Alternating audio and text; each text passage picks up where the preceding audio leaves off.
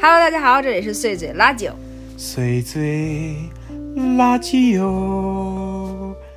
今天是一个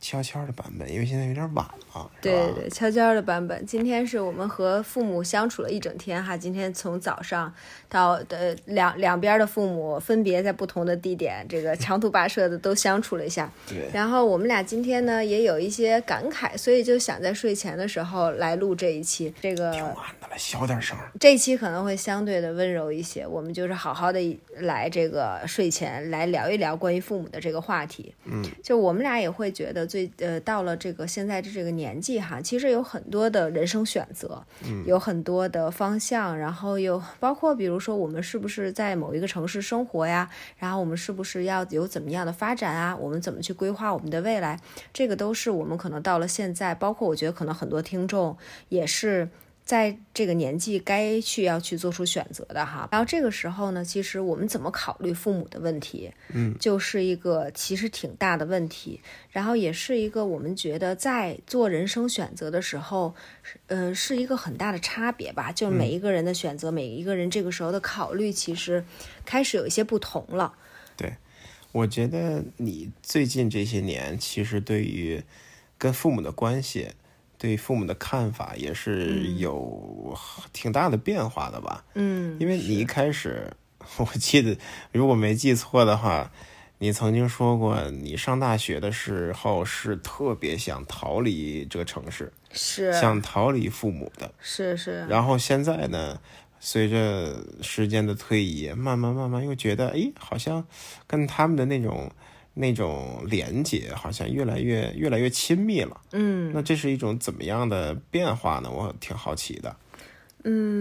我觉得我原来是一个非常叛逆的人哈，嗯首先，因为我从小到大，我妈你也知道，我妈是一个本身她就是一个很独立，然后也很独，然后也很高能的，高能，也嗯很要强，是一个完全高能量的一个女性哈。然后她从小培养我的方向就是独立，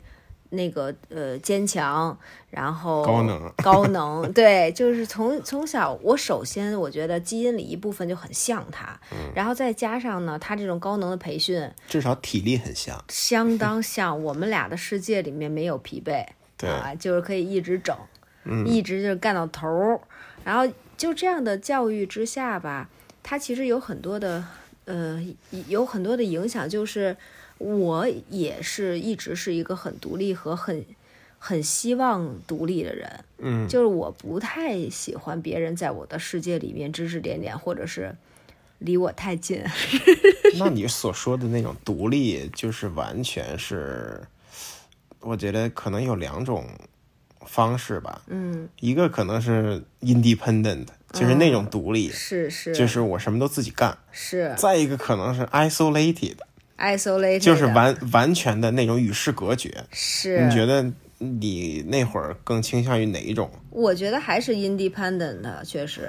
不是 isolated，不是 isolated 的，因为我觉得我当时是，就是我是有一部分是我的非常不喜欢别人教我做人，这个是在教人怪那期详细的阐述过哈。对，就是你就想吧，我妈从小教育我要独立思考，然后要独自做决定。这个教育是从什么时候开始的？是从我小的时候喜欢什么爱好，我究竟是要弹琴还是唱歌，我是要打篮球还是要干嘛？这些是。我从很小，我妈就让我自己选，然后以至于到，比如说我上小学，我要去哪个学校是我自己选的，嗯，我上中学，我十二岁我要去哪个学校也是我自己选，就是你我那会儿就知道哪个学校好。是因为那时候我妈会带我去，比如去这个学校，去那个学校。就当我拿到了几个我可以选择的学校的时候，具体选哪个学校，我印象特别深。这个画面，当时我妈和我爸，呃，围着我们家那桌儿，就让我们我们三个都坐下，然后我妈就认真的跟我罗列了这几个学校的优点和缺点，跟我说你去这儿会怎么样，然后优点是什么，缺点是什么，去那儿会怎么样，罗列清楚了之后。他们也没有在这里面避讳任何，包括金钱等等这些小啊嗯孩儿可能不太应该知道的事儿哈。学费多少？是，比如这个学校学费多少，我们要额外交多少钱？那个学校我们可能不需要交钱，然后但是它优势和劣势是什么？当时跟我说的是一个非常明白，嗯，逻辑清晰。然后说完了之后，当时就说你自己选择。你选个最贵的吧。是， 当时我反手一个选择就是那个最贵最远的。这贵最贵应该最好吧？是我当时想说，那这个不错，然后我就选那个最贵的。哎，我跟你说，我印象特深。然啊后你当妈，你妈当时哎呀白落裂了。哎，当天晚上我爸就一个喝大了， 真的，你现在我印象巨深。当天晚上我爸简直喝的不省人事，以后这点酒钱应该都没有了。就趁今天全给他糟了。对，对，就你看这个时候，我可能十二岁，我妈就已经开始让我自己决定一嗯些事情了。然后我又从可能高中开始，高三我就住校了。嗯其实也就是相当于我从十七岁开始，我就已经没有在家长时间的生活，就居住啊这种生活。然那后你这跟陈绮贞那歌儿挺像，十七岁自己做决定。对呀、我不止我十二岁自己做决 定，然后我又是一直是一个比较叛逆的孩子，我从小到大都不是一个听话的小孩儿。是不是那种感觉？就是，嗯、老苏同志啊，嗯就是一直培养你当一个独立思考、就独立的人嗯啊。等到你培养到一定程度以后呢，发现独立到连他的干预你都不能接受了，当然，就是这完全就是这样。说明说明成功了呀，你你懂，他就是搬起石头砸了自己的脚。是不是成功了？对，非常成功，但是脚很疼，嗯对就是这么一个情况。然后后来我我当时呃选志愿的时候，就是考虑该上哪个大学的时候，首先下面可能是一段凡尔赛预警，不烦不烦， 就是当时本来其实确实是可以，就是说没有很顺畅的，不用高考太非常努力就可以去。保送一个特好的，就是别人那个望尘莫及的那种大学、啊。是，，然后当时，但是我当时的想法就是，我必须一定要离开北京，因为我当时就想说，我如果这个时候不离开北京的话，我恐怕是没有什么机会了。对，因为你想，我是家里的独生女，那我我不可能以后在外面造次哈，一直不回这事儿不太现实。所以当时我就觉得说，那我一定就是要离开北京。当时我就想，那要不然去港大，要不然去复旦。然后瞧瞧这学校，非常坚持，我就说那就这。其实我当时还是有一让我爸一句话给我吓退了。本来我那保送的学校， 啊、我记得是每天要接你放学是吧？ 对我爸说，你看这人大多好，咱们就如果要是去了人大，爸爸天天接送你上学下学，然后咱也不用在那学校住，你就跟家住，爸爸天天早上起来去送你。我心说好嘞，那必须得走了。这个可到这份儿上我就要离开了啊。然后就当时就是非常非常想逃离。我那时候其实选择复旦的一个唯一一个理由吧，就是因为我必须得离开了。这我有二百多个理由，我也没考上啊。 真的，当时就是觉得说还是一定要走。那时候我觉得我是满心想要逃离。我觉得那个时候我想要逃离我的父母，还有一个原因是因为我把父母和嗯儿时的束缚是等同在一起的，他们标志着我一个没有成、没有长大的，他们是我没有长大的标志。如果我还在他们的范围里边，所以我那个时候有有不光是说因为我多厌烦他们，其实我不是说太太因为厌烦吧，而是因为我太想长大，我太想要逃离父母的羽翼，独自飞翔，我就很想要摆脱。可是你有没有想过，那个时候的束缚，可能是因为你真的没长大， 是啊，真的需要管教。 但是你十八岁以后，他其实他就长大了。你有没有想过，在十八岁以后，可能就没有那么多束缚了？我觉得我可能还是害怕是吧？我那时候我在那时候我就是十八岁嘛，我就是觉得我长大了呀，我觉得我不应该有书，我应该走啊。啊，对，有没有想过，就是就算十八岁留在北京，他们也会觉得你长大了，不用再管你了。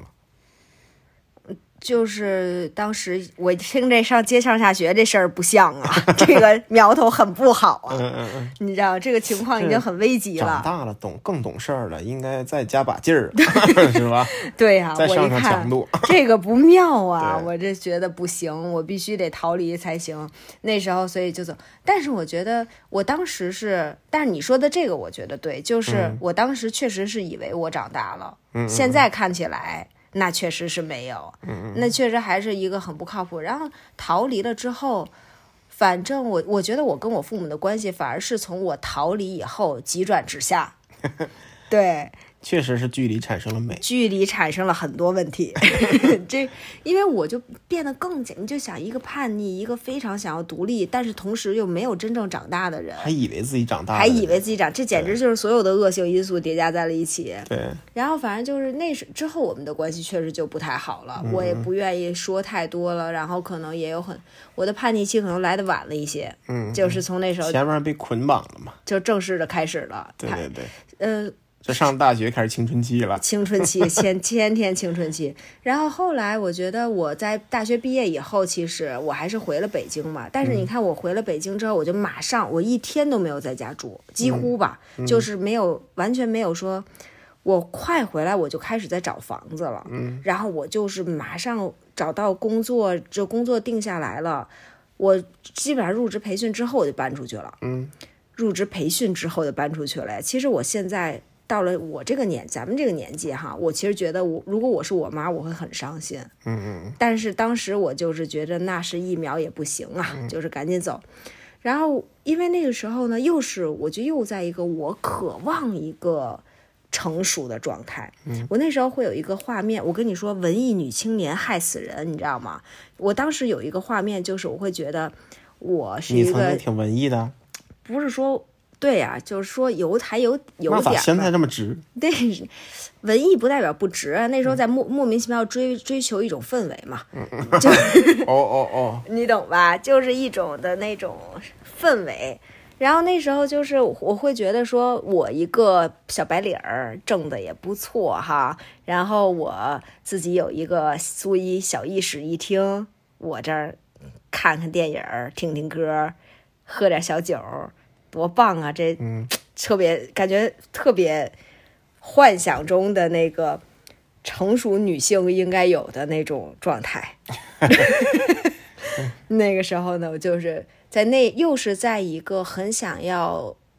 长成熟、很想要长大的那种气氛的突这个这个什么之下吧，迫使之教下唆，下。教唆之就是有那么一个气氛一直在我脑袋里边就是跳玻璃溅啊，对对对，然后就就又推到那个阶段，然后呢，距离呢就又更加产生了问题，嗯嗯，就可能，呃反正我觉得我跟我爸妈的关系是在那些年里面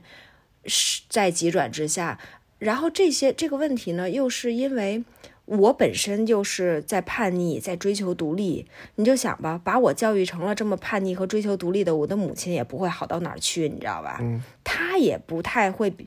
从来不会表达软弱呀，从来不会我妈绝对不会说“我多想你啊，你这样我多伤心啊”这种，绝对不会说这种话。我妈就会说：“你走吧，你去啊，你多行啊。”就这劲儿的，嗯这就这两种的不会叠加在一起，就更加，我就一从我在那么长时间里，我从来没有一刻想到过说哦，他们也挺可怜的，你知道吗？我一直想的就是他们应该过得挺好，我也过得挺好，咱们就是一个拜拜。我就是当时真是就是这种想法，然后可能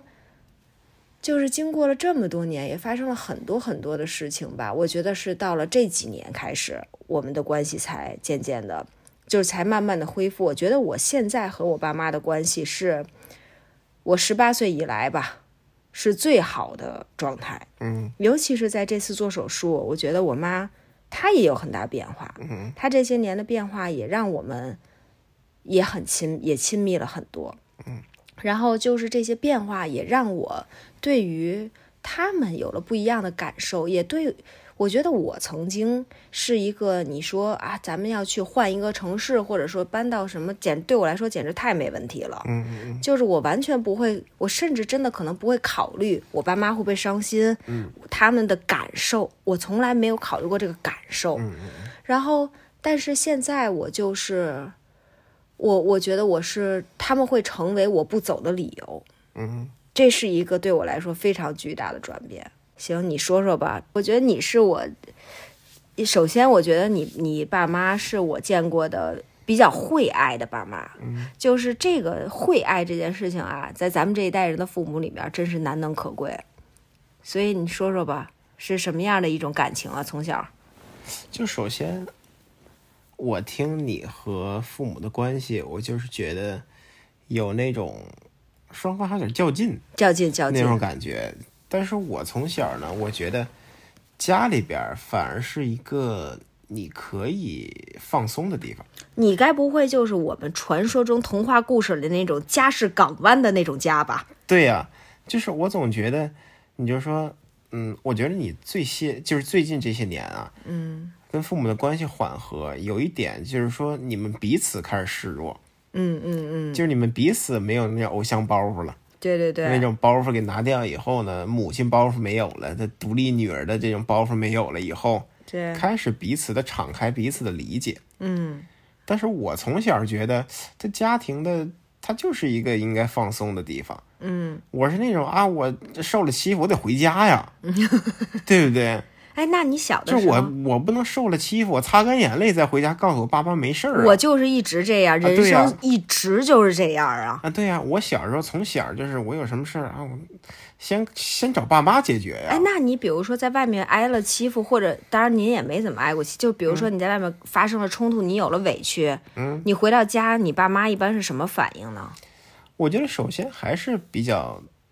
担心吧，他们会说我会就骂记你得 吗？就是记得最深的有一次，我跟我表哥在那个那会儿还挺小的嘛，嗯，那时候应该还是有挺就社会挺乱的时候，嗯，然后我我俩就藏在一个藏在坑里边儿，你也俩不知道是不是有 病？ 也不啊知道哪儿来那么大一坑，嗯，就藏那坑里边儿跟那玩儿，嗯，然后玩玩儿坑呢？就玩的，这会儿你想小孩儿大概下午出去的，然后可能六七点还没回来，啊家长就特着急，啊，其实我俩也不知道特着急啊。其实我俩往回走的时候，碰见我们家楼上一哥哥，嗯，我说啊，那儿那有一大坑，他说你还坑呢，你爹妈你都给坑了，你爹妈着急死了。啊，然后我就记得我爸当时就是他特别生气，就说你去哪儿了？然后下一秒就给我抱起来了，哦，就会觉得啊、就说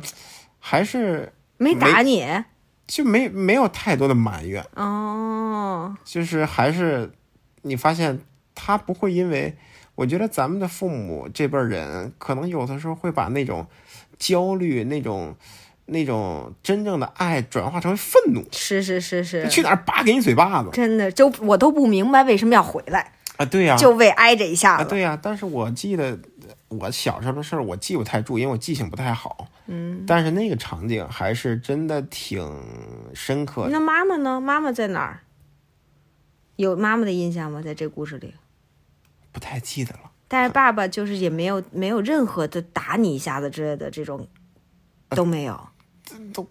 反正我就记得挺生气的，然后但是就把你抱起来了。对对对，我觉得爸爸，你的爸妈真的是一真的是很会爱，就他们很会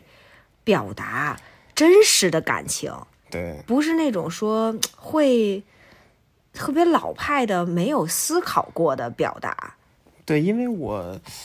我觉得我爸妈之间还是就是他们之间，就像你说的，啊，也是特别直白的去表达，嗯那种表达就好像是，比如说我爸当时他先来北京工作嘛，嗯然后我跟我爸，呃，就也也挺长时间没见了，嗯，然后我跟我妈来北京看他，他俩人就会在火车上，一个在火车里，一个在月台上啊，嗯就依依惜别，是吗？就那种感觉。真的，你你有印象里见过这个依依惜别？我等我那会儿都初 中了，然后呢，我很清楚我看到了什么， 他俩干嘛了？没有，就是那拉种小手了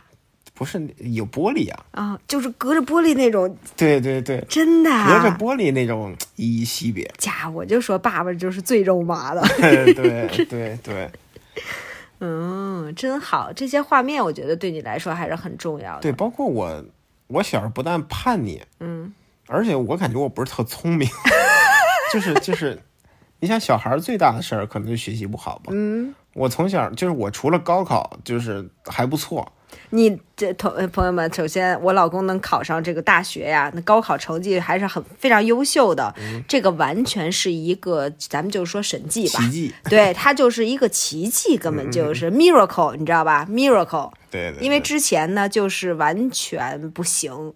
突然高考，嘿，他就行了一模二模三百多分儿，啊！高考一下，好家伙，考五百多分儿，会的都考了。你说嗯这事儿一共会是那不么点是儿嗯一个奇迹？这对，所以行，这就因为不聪明这事儿呢，也是他自己说对的呀、你啊。想我高中的时候，我我一看一模二模三百多，我跟我爸妈说算了，咱别考了，考了也考不上。嗯，你像我爸妈当时没有任何生气，嗯，或者什么的，要一般家人肯定挺生气的吧，对，对吧？这不是首先，一般家长会生气在考三百多分儿，对啊不是生气在说他说不考大学了。就首先他们俩觉得考三百多分这件事儿，那既然已经发生了嘛，哎，你对吧每就是你原你每一次考试，你也不是一一朝一夕考了三百多分儿的呀，嗯就是你每一次考试应该都不太行吧？对，这不太行，拿回家也没有挨过打吗？我印象里是没有，我从小到大没怎么挨过打。考得不好回来，爸妈不会有任何的不高兴吗？他们我就没指望着你能考好过吗？我印象里好像没太有，是吗？对、因为我印象对，因里，为我爸妈一直对于我的学习没有特别高的要求，那也不能太过分吧。对我我感觉他们还是一个顺其自然嘛，我记得我印象里有一个画面，就是比如说你做不好什么事情的时候，嗯，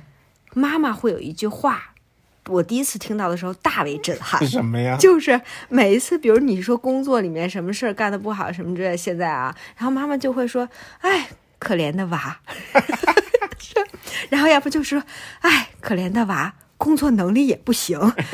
情商也低，真是这个娃真可怜。”我心说。他还可怜呢， 这不都是他做不好的事儿吗？对呀、就是我一直到现在，其实我都觉得，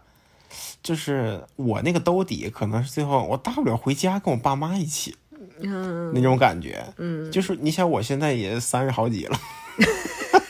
我还是会觉得我那个兜底呢是回家，嗯，对吧？有吃有喝的，你这样肯定很容易被误以为是妈宝男。 不不不，他不是妈宝男，就是我，我觉得你有一个这么让你，你就算一败涂地，嗯，还是可以，就是以你最真实的状态回去的那个地方，嗯，我觉得这不是妈宝男，是这反而是你更加努力的一个坚强的后盾呢、我觉得你的这个童年啊，就是在诠诠释一个什么事情了？就是你看，你也不是说一个特别特别自信的人，你也不是说一个绝顶优秀的人。虽然我觉得你很优秀啊，就是你现在眼珠正在狂转，就是，但是你知道你，你身上有一个东西，就是呃是很妙的，就是你是一个被无条件的爱爱过的人，你知道吗？嗯，就是你有一种啊莫名其妙的安全感，就是这个安全感呢，按道理来说，比如说如果是自卑的自卑一些的人，或者说是比较高敏感的人，其实你也是高敏感嘛。高敏感的人呢，其实不应该有的那种安全感，但是你有那种安全感，我觉得这个东西还是你有被无条件的爱爱过，你是真的觉得你爸妈不会跟你索要任何的回报，嗯，你可以是一坨屎，你也是他们的宝贝， 就是石板儿啊 对你也是一个石宝儿，对，对，所以说这个东西在你从小到大的成长里边是给了你很大的安全感的。嗯我觉得在这里没有说我我爸妈有任何不好的意思哈，就是可能我觉得我爸我妈他不是那么会爱，我妈嗯也完全承认这件事情。嗯，就是他们会给我小从小到大，比如说我如果做的不好的时候啊，我如果不够优秀的时候，我能够明显的感觉到他们的失望。嗯，就是我知道，所以说这件不事是情可怜的娃儿，绝对不是可怜的 娃，绝对是一个蠢驴了，就基本属于你知道吗，可怜的驴，就是。我觉我能够感觉到，当我做不好的时候，或者我不够好的时候，我是带给他们一些失望的，然后带给他们一些不愉快的，然后这件事情呢，会映射到我心里面，就是说我他们是对为我好的，或者对我的劝导、对我的教导，是为了要得到一个好的结果。或者说他们只爱优秀的你，对，我嗯会觉得他们只爱优秀的我。然后这件事情呢，一直其实是我成长过程里边的一个困扰，所以这个事情拦在我们中间，我觉得可能是我们一个根源上的东西，让我会第一可能会比较激发我叛逆，第二是可能会让我们没有办法特别亲密。嗯，因就为像不可能一直优秀。是所以我刚才就问你，如果你不去上海，如果你就留在北京了，也可能经历不同的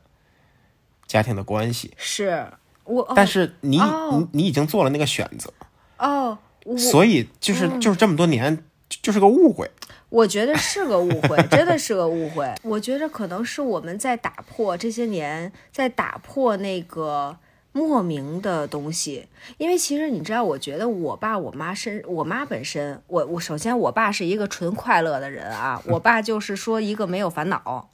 快乐起飞，然后对自己的人生百分之百满意。你就是有一点儿心事儿的老冷，是对是吧？是是有是稍微有有一文艺版的老冷， 对对对，老冷这个人他就是一个完全的完全快乐吧，就是有点儿就是满足啊，都特棒。快乐星球人。快乐星球完，他就是一个快乐星球。对，然后，嗯，我我觉得可能我因为我妈她本身是也带着自己原生家庭的一些问题，就是她也有。我姥姥姥爷也过于严厉，可能也把她也教。我妈也是 E ENTJ，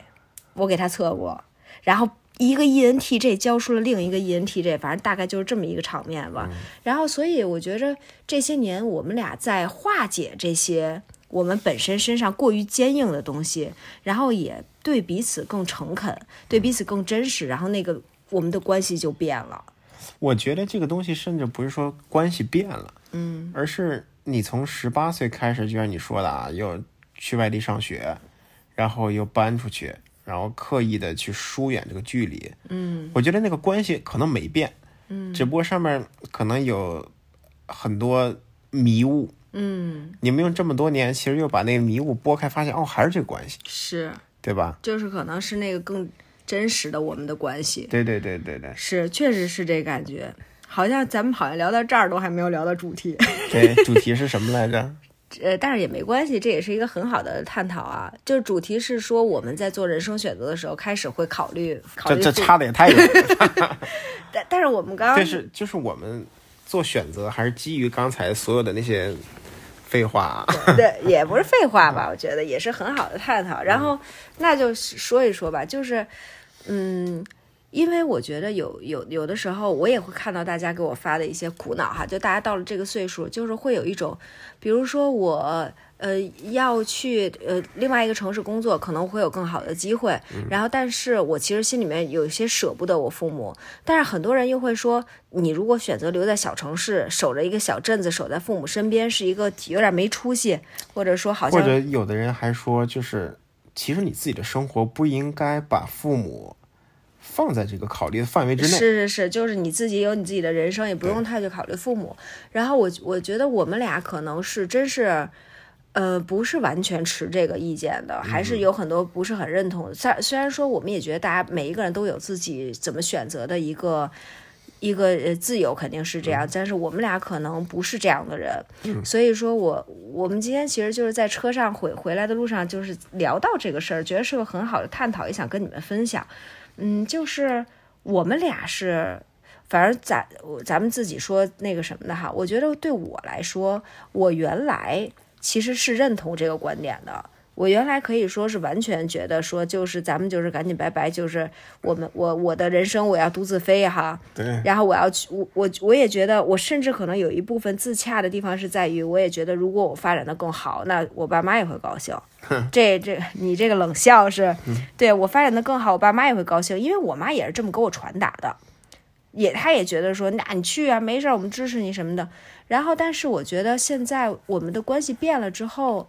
嗯，我的感觉是。原来我考虑到父母的时候，我其实会考虑到义务更多一些，就是我会觉得，比如说我需要等他们年纪大了，我也需要赡养他们，我也需要负我的责任，我这部分的考虑会更多一些。其实，比如说回家呀，比如给他们打电话啊，我可能会因为真正的牵挂会会少一些，不太会是说完全是因为牵挂。然后，但是这几年我觉得。我回去看我爸妈，然后咱们俩跟他们，比如我们计划旅行，然后或者我每一次给我妈打电话，嗯，我都是，我真的是牵挂。嗯，我觉得我没有出于任何是出于义务的考虑。嗯，比如说，我记得我特别大的感觉，在那那个 moment，我感觉我们的关系变了，或者我感觉我对他们的感情变了。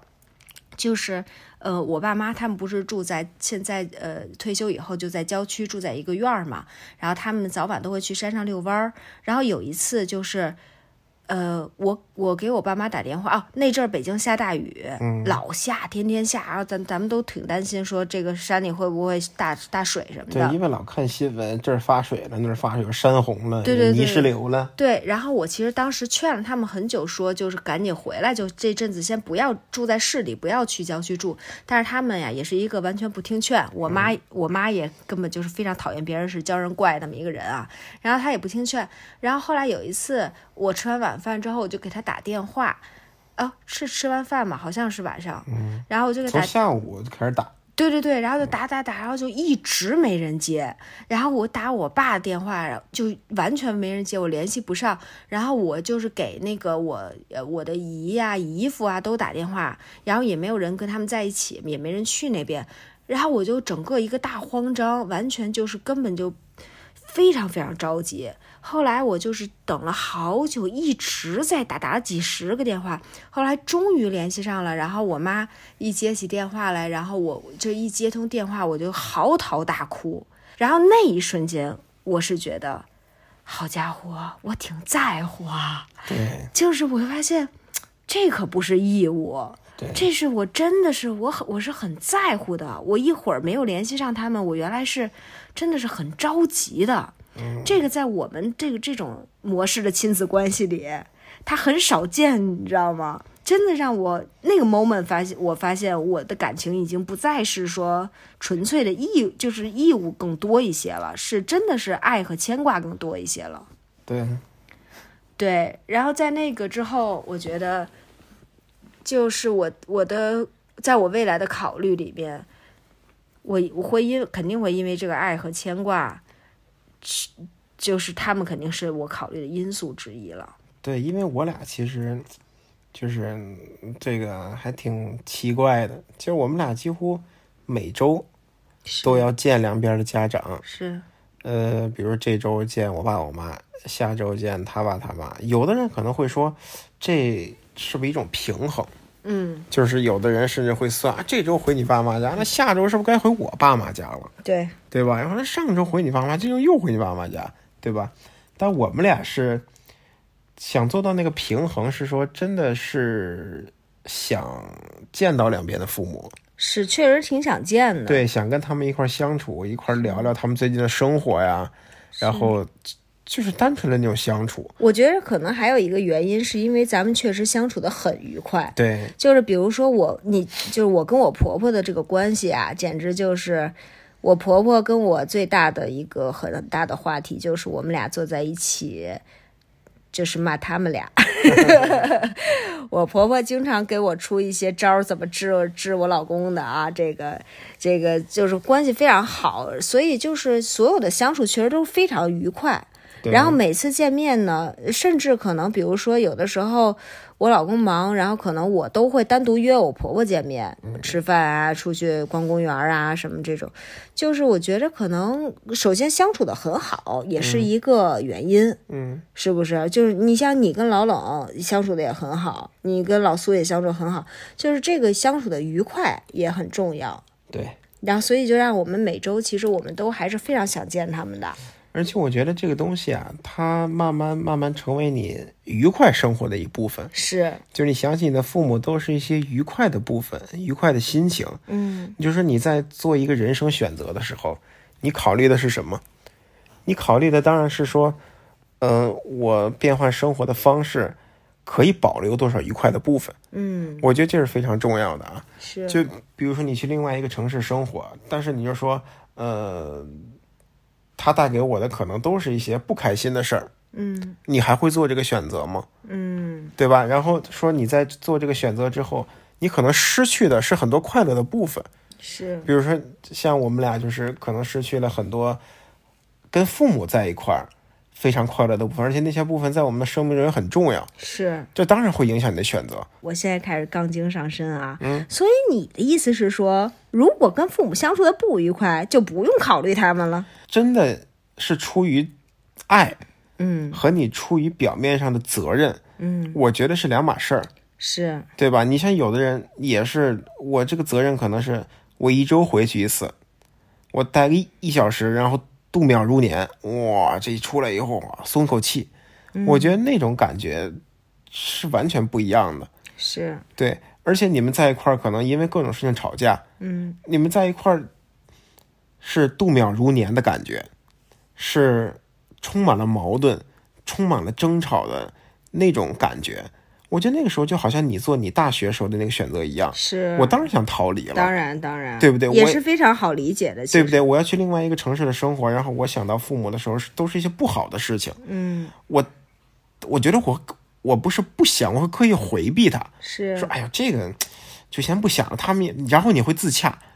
说他们应该生活的也不错吧，对对吧？少了我应该少了很多矛盾吧，是。对不对？我觉得有一点还是需要把这立场说一下的，就是我觉得我们不能没有办法说别人的选择，就是我因为我确实觉得，如果度秒如年的话，或者两个就两两方是有很大的伤害，然后也有很多痛苦的话，我觉得也不是也不是不能逃离的，或者也不是说就是不能选择离开，甚至哪怕说，我觉得如果在你的世界里面，你是觉得就是你的事业的发展，你的各种的发展，你觉得离开是更好的选择，我觉得也是完全 OK。嗯，我们俩啊，是是我们俩说过那么多，就是特别不想当教人怪，就是我觉得我们俩还是非常尊重大家有各种各样不同的选择。对，你想怎么着，其实都行。我觉得我们我至少我是觉得我是没有什么价值的，我完全能理解，我也完全我觉得完全 OK。对，只不过就是我们俩在这儿说的，全都只是仅仅是我们俩的感受和我们俩的选择。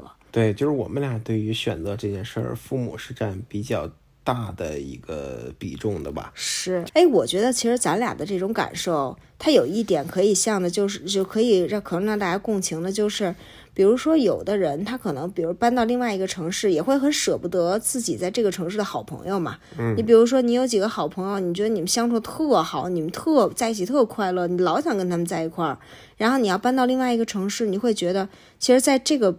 这个 part 你是会觉得很孤独的，然后你就会想说，哦，拿这个是我一个我会会让我觉得我不是那么想去，嗯，我觉得我们俩的感受其实有点像这样，对，就是因为我们跟父母的相处是非常非常愉快的，所以说我们很难说，就是想到如果要离开，还是会觉得就是很伤心，因为会失去这部分快乐。对，然后所以说这个可能是这么一个情况，我觉得可能是如果说在听众里面有一些有一些听众他是他也是这样的感受的话。呃，但这个社会可能有的时候会去跟他们说让他们觉得自己特没出息，或者让他们觉得说自己这个选择好像就是，哎呦，你能不能往前看呢？你看个更大的人生、更好的发展机会，你老守着你爸妈干嘛？嗯，就可能会让他们有这种感觉。我觉得，如果你是现在面临这样的困扰的话，那也是大可不必。你跟父母相处的很快乐，你喜欢跟他们相处，这有什么错呢？嗯嗯，是不是？我觉得可能你比如说，甚至你可以考虑说，你在你在这样，你也可以想怎么能让你们生活更好嘛。你怎么能更好，或者说是你怎么带着他们一起去更好的选择，是不是？我觉得这也是一一个很好的事情。对对，但是就不一定说非得是要隔绝，而且你说像咱们这一代人，本来就是独生子女，其实我三姨这回受伤这个事情，还是让我挺感慨的。嗯，就是因为我三姨前几天是从一个。很高三米多的地方摔下去，然后整个的那个颈椎呀、腰椎呀、骨折，身上二十多处骨折，然后又脑脑脑袋也摔得脑出血什么的，然后，呃，我觉得就是真的没有谁能照顾呢，怎么照顾这事儿？嗯，就是如果就然后每家只有一个孩子，这一个孩子要怎么办呢？然后我我表姐还在美国，全家，那这个事情要怎么样去平衡？她只能火速飞回来，然后当然也 OK 啊，飞回来。但是我觉得还是很牵，肯定是很牵挂的。我就会，我对我最大的最大的可能让我感感受最深的地方，就是在于会觉得这父母真的是可能桑炮只有我们，嗯，对，就是没有他们兄弟姐妹又怎么又能怎么照顾呢？你说，就是父母他，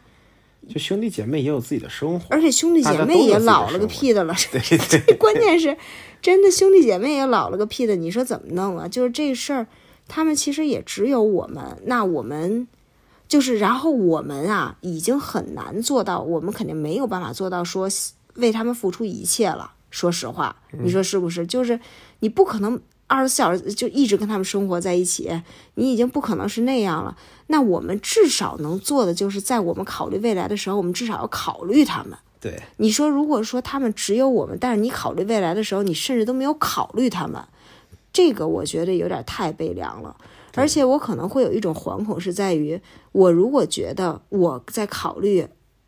我的未来的时候，我都不会考虑我的父母的话，这件事情会大大撼动我生孩子的信心，你知道吗？对就是那这事儿感觉真大可不必， 真是。对当然，咱也不是说图图生一个孩子，他多照顾咱们，给咱们养老，这他肯定是没法给咱们养老啊，这事儿肯定是不指望。但是你说，如果他考你你的这个孩子，他考虑未来的时候都不会考虑你，你说是不是多少有点伤心？对他不是一个物质上的痛苦，而是一个情感上的伤心，对，是不是？就是你真的在乎一个人的话，你怎么可能不考虑他的感受呢？对，嗯对，就或者这样不考虑他的安排，不考虑他的那个这个怎么去让他更快乐，